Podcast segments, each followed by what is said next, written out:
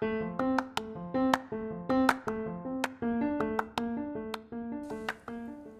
es el sentido de mi vida? Tú y yo tenemos un propósito. Acompáñame para que juntos nos adentremos en esta aventura y descubramos cuál es la voluntad de Dios para nuestras vidas. Gracias por estar aquí en Paleta de Limón, un podcast para el camino.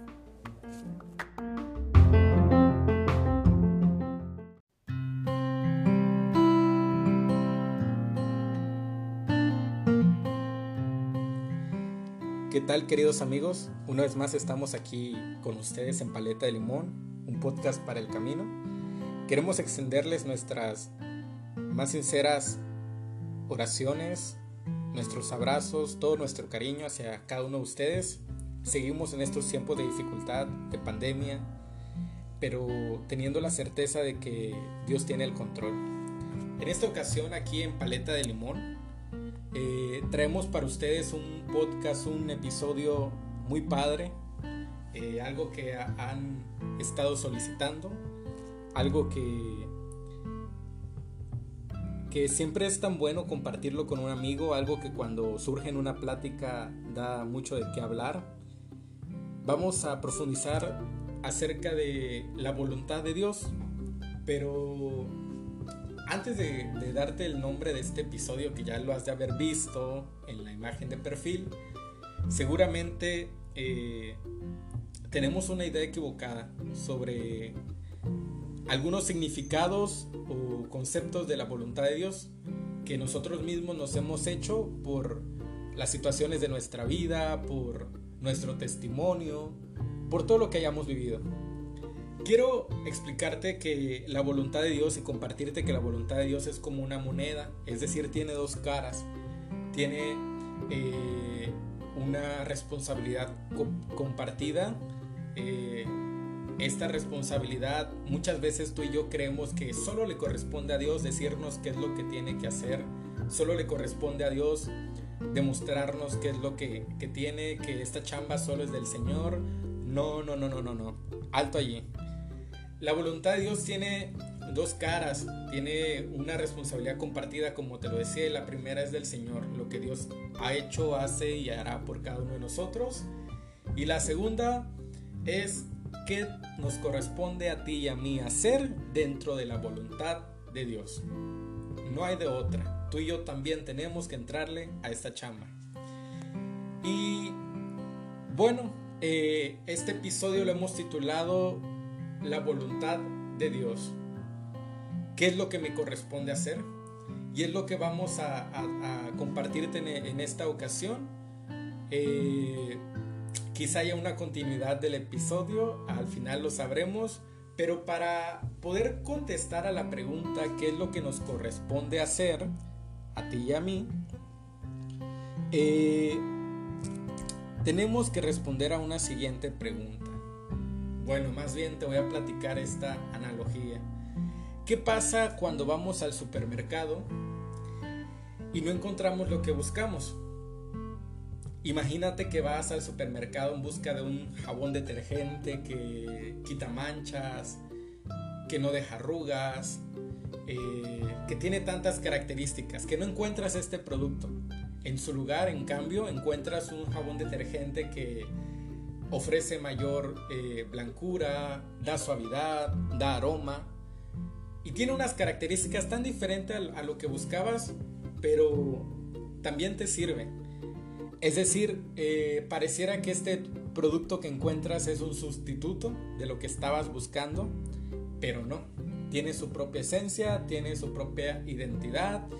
Y comúnmente cuando esto nos pasa, decimos, no encontramos de la marca que buscaba de la marca que me pediste, pero encontré esta, ¿no?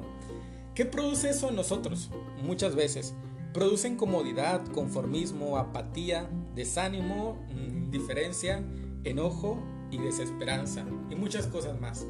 Déjame decirte que estos son los grandes enemigos del propósito que Dios tiene para tu vida. Escúchalos una vez más, escríbelos. Incomodidad, conformismo, apatía, desánimo, indiferencia, enojo y desesperanza. Querido amigo, querida amiga que nos escuchas desde la comodidad de tu casa o donde te encuentres, quiero decirte esta tarde y quiero corregirte en el amor de Cristo Jesús. La voluntad de Dios no es un sustituto de tus fracasos ni de tus sueños truncados. Mucho ojo con eso. La voluntad de Dios no es un premio de consolación por todo aquello que en tu yo egoísta no has podido realizar. Hay que tener mucho cuidado con esto. Hay que tener cuidado con esto y no caer en, falsos conceptos de, de qué es la voluntad de Dios. El primer paso para entender y comprender por qué no encuentro lo que busco, ni siquiera sé qué es lo que busco, como muchas veces nos pasa, pero a veces lo que quiero no lo obtengo, es responder a la pregunta ¿por qué lo busco? Y aquí quiero profundizar un poco y quiero decirte que el hombre tiene necesidad de Dios. El hombre tiene sed de Dios. Con esta analogía quiero compartirte y, espero entiendas lo que Dios busca de ti, pero imagínate que llegas un día soleado del colegio, del trabajo, eh, de hacer tus mandados, de hacer los quehaceres, de, de ir de compras. Llegas a casa y, después de un día soleado, una tarde soleada, te acercas al refrigerador, a la nevera, en búsqueda de agua para saciar tu sed, porque traes un calor enorme, estás bochornado, quizá cansado. Pero en la nevera solo encuentras Coca-Cola, no sé, jugos, yogur, leche, aguas naturales, aguas frescas de frutas, eh, quizás hasta una cerveza, no sé qué puedas tener en tu refrigerador. Pero no encuentras agua y por saciar tu sed te tomas cualquiera de, de, de cualquiera de estos productos que tienes en el refri. Quizá te tomas una Coca-Cola, que claro, al inicio sabe tan rica, quizá te tomas un vaso de jugo frío, muy bien. Quizá esto sacia tu sed por un momento, pero la saciedad que esto va a producir en ti es tan efímero, tan fugaz, tan pronta, que de repente se va a acabar y va a quedar en ti una necesidad de adquirir agua aún mayor, vas a tener una sed aún mayor. Y muchas veces esto nos ocurre. Te decía que el hombre tiene necesidad de Dios, el hombre tiene eh, necesidad, tiene sed de justicia, sed eh, de amor, de paz, de equidad, de solidaridad, de tantas cosas ¿no? que, hoy, hoy el mundo carecemos. Y muchas veces eh, también el hombre tiene necesidad, tiene sed de amor, de cariño, de sentido de pertenencia, de comunicación, de diálogo y tratamos de buscar escapatorias fáciles eh, saciamos nuestra sed con tantas cosas efímeras, eh, con adicciones, con tantas situaciones de vida que nos hacen sumergir los pies en un hoyo tan profundo de donde a veces ya no podemos salir. Pero aquí hay que entender esta primera parte, querido amigo, querida amiga. La voluntad de Dios es que todos los hombres se salven. Es decir, todos tenemos sed de Dios. Eh, quizá puede escucharnos a eh, algún hermano esperado que, le, cueste comprender que Dios tiene un plan para su vida. Quizá tú que me escuchas eres no creyente. Eh, déjame decirte que Dios te ha creado desde la eternidad y nuestro fin, nuestro único fin es Dios. para esto, querido amigo, quiero también, querida amiga, que entendamos juntos que Muchas veces mm, no entendemos la voluntad de Dios. El primer paso para entenderla y conocerla en nuestras vidas es recordar y reconocer que en todo obra Dios. Que ante lo bueno o lo malo en nuestros días Dios sacará un bien aún mayor. Que nuestra vida no solo se va a limitar a las fronteras de nuestros problemas, sino que más allá de, de estas. Dios tiene el control de todo, no lo olvides. Dice Romanos 8:28, porque todo obra para bien de quienes aman a Dios. Esta es la primera parte de este podcast, entender que Dios obra en todo. Que muchas veces podrás decir, es que no hay que ver a Dios en todo. Y a mí Juan José me da mucha risa cuando escucho a algunas personas decirlo esto, ¿no? He sido creado por Dios, Dios me ha amado, Dios me ha pensado, Dios me ha soñado. ¿Cómo quieres que no vea a Dios en todo? aún en mis errores, en mis eh, tribulaciones, en mis metidas de pata, Dios estará, dice el Salmo 100, a mí me encanta ese salmo que dice, la misericordia de Dios es eterna y su fidelidad por todas las generaciones, por todas las edades. Yo te invito a que tú comiences a comprender que Dios está en todo. El día que tú comiences a querer hacer las cosas y, poder construir tu vida con tus propias fuerzas, será el día en que te frustrarás, te enojarás, tus planes se vendrán abajo, caerás en un aburrimiento, en una desesperación. No, no, no, no. Tantas cosas que nos pasan. Así que te invito a que comiences a ver en Dios hasta por debajo de las rocas. Comienza a ver a Dios en tus sueños, eh, en tu felicidad, en tu tristeza. Es cierto, en algunas situaciones que nos pasa en la vida no está Dios porque hemos sido nosotros los que nos alejamos de Él. Pero a lo que me refiero en esta tarde es de que le invitemos, de que le abramos la puerta de nuestro corazón. Apocalipsis 3:20 dice, mira que estoy a la puerta y llamo, si alguno escucha mi voz y me abre, yo entraré en su casa y cenaré con él y él conmigo. No importa lo que estés pasando, ábrele la puerta de tu corazón en esta ocasión a Jesús para que Él llegue. Y para eso déjame decirte que el primer paso es vivir en santo abandono a Dios. La eficacia de esto, de abandonarse en Dios, es que esto va a remover, va a quitar los obstáculos que impiden la acción de la gracia para hacer, practicar con perfección las más excelsas virtudes. Es decir, tener una vida virtuosa. Todo esto para establecer el reinado absoluto de Dios sobre nuestra voluntad.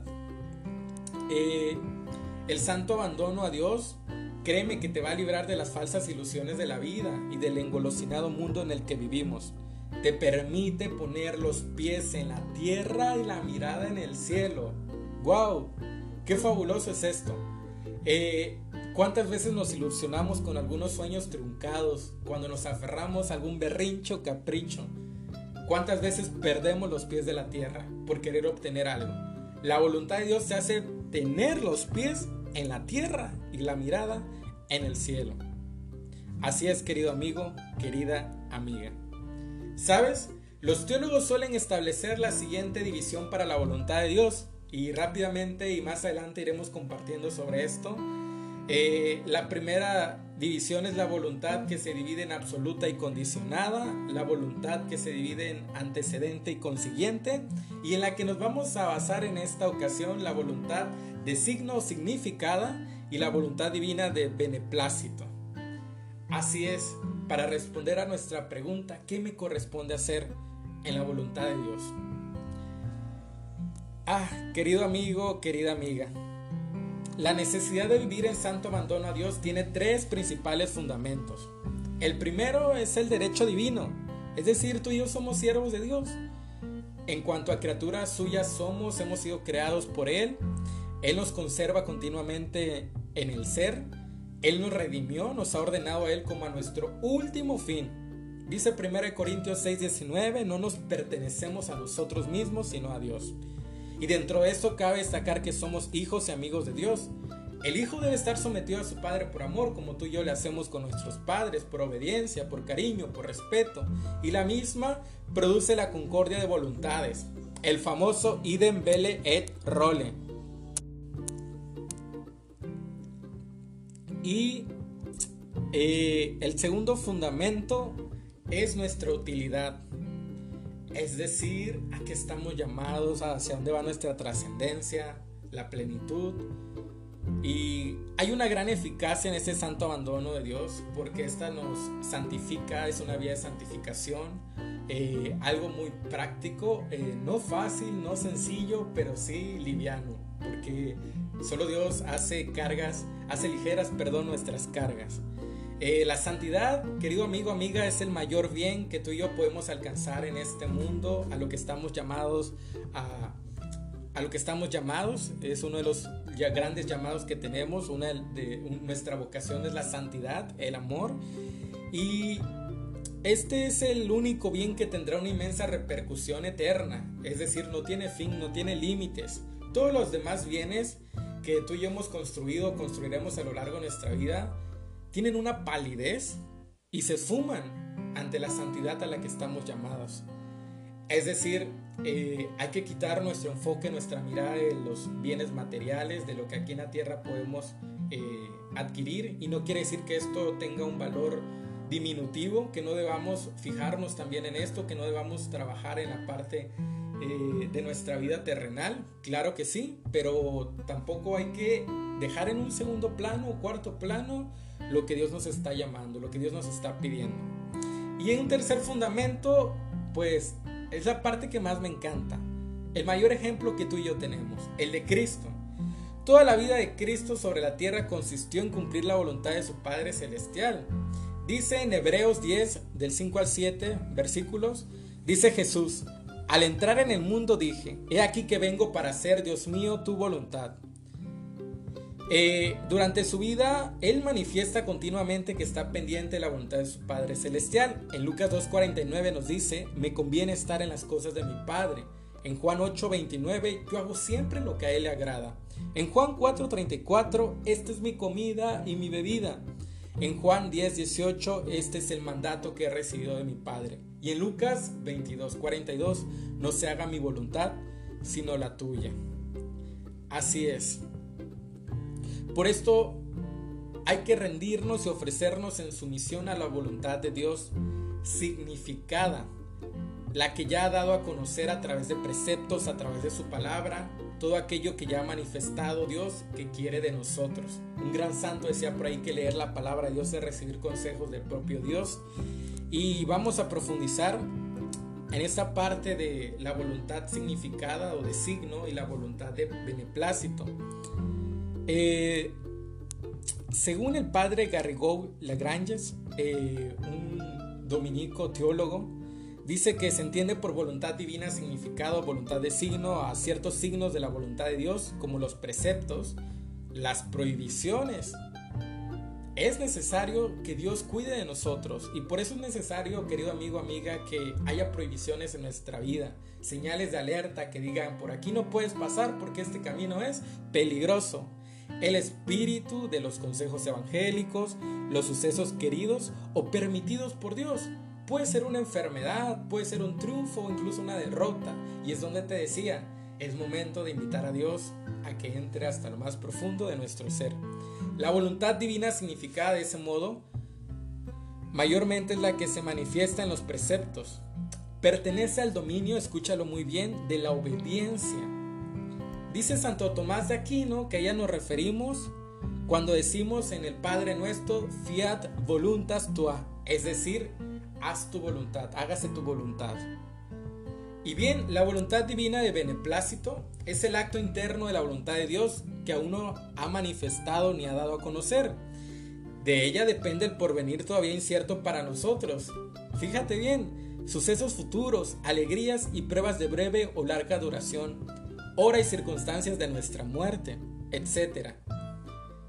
Eh, si la voluntad significada constituye el dominio y la obediencia, créeme que la voluntad en beneplácito, dice este, este teólogo dominico, pertenece al de la pertenece a la voluntad y pertenece a el abandono en las manos de Dios. Eh, así es. ¿Qué debemos hacer? Respondiendo a la pregunta del día de hoy en nuestro podcast. En la voluntad de Dios, ¿qué me corresponde hacer? Vivir al máximo la voluntad de Dios en beneplácito.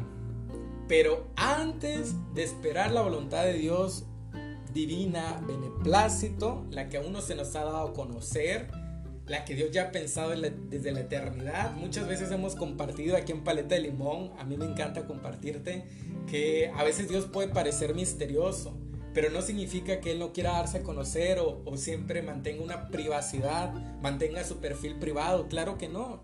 Dios quiere que te dejes amar por Él. ¿Sabes? Eh, cuando tú te dejas amar por Dios, Él comienza a revelar sus secretos, sus misterios más profundos, los de su corazón, los de sus pensamientos, antes de esperar el beneplácito de Dios, lo que Él ya ha aprobado para nuestra vida. Querido amigo, querida amiga, tenemos que vivir la voluntad significada, esa que ya se nos ha revelado. Y en el, consejo que quiero darte el día de hoy en Paleta de Limón es que hagas tuya una palabra que hemos experimentado en Paleta de Limón desde que la hemos, hemos creado este proyecto Y es el formarnos, formación. Comienza a formarte, comienza a formarte eh, espiritualmente, humanamente, doctrinalmente, en tu vocación específica, eh, en tu profesión. La formación a base de la lectura, a base de la práctica, eh, nos va a ayudar a, a profundizar, a conocer, a comprender, a ser pacientes en la espera de la voluntad de Dios. Hoy en día vivimos en un mundo tan digitalizado, en un mundo fast como la fast food, la comida rápida. Eh, es tan fácil extender nuestra mano a tan solo un clic del conocimiento. Eh, claro, hay que tener mucho cuidado cuáles son nuestras fuentes, pero también hay fuentes confiables, eh, fuentes en las que nos podemos formar desde nuestra fe cristiana católica, eh, fuentes en las que nos podemos formar humanamente, tanto recursos, eh, videos, blogs, eh, libros, artículos, podcasts como Paleta de Limón, tantas cosas más en las que tú y yo podemos formarnos y que esto sea una mano amiga como Paleta de Limón lo es para ti, una, una mano amiga para el camino, para que tú vayas poco a poco construyendo tu vida para que tú poco a poco vayas construyendo la voluntad de Dios, el reino de Dios aquí en la tierra, alrededor de ti. Claro, de la mano de Dios. No le digas al Espíritu Santo, querido amiga, querida amiga, que te ayude. Dile en esta tarde, Espíritu Santo, ¿en qué puedo yo ayudarte? Gracias por escucharnos. Una vez más en Paleta de Limón. Dios te bendiga.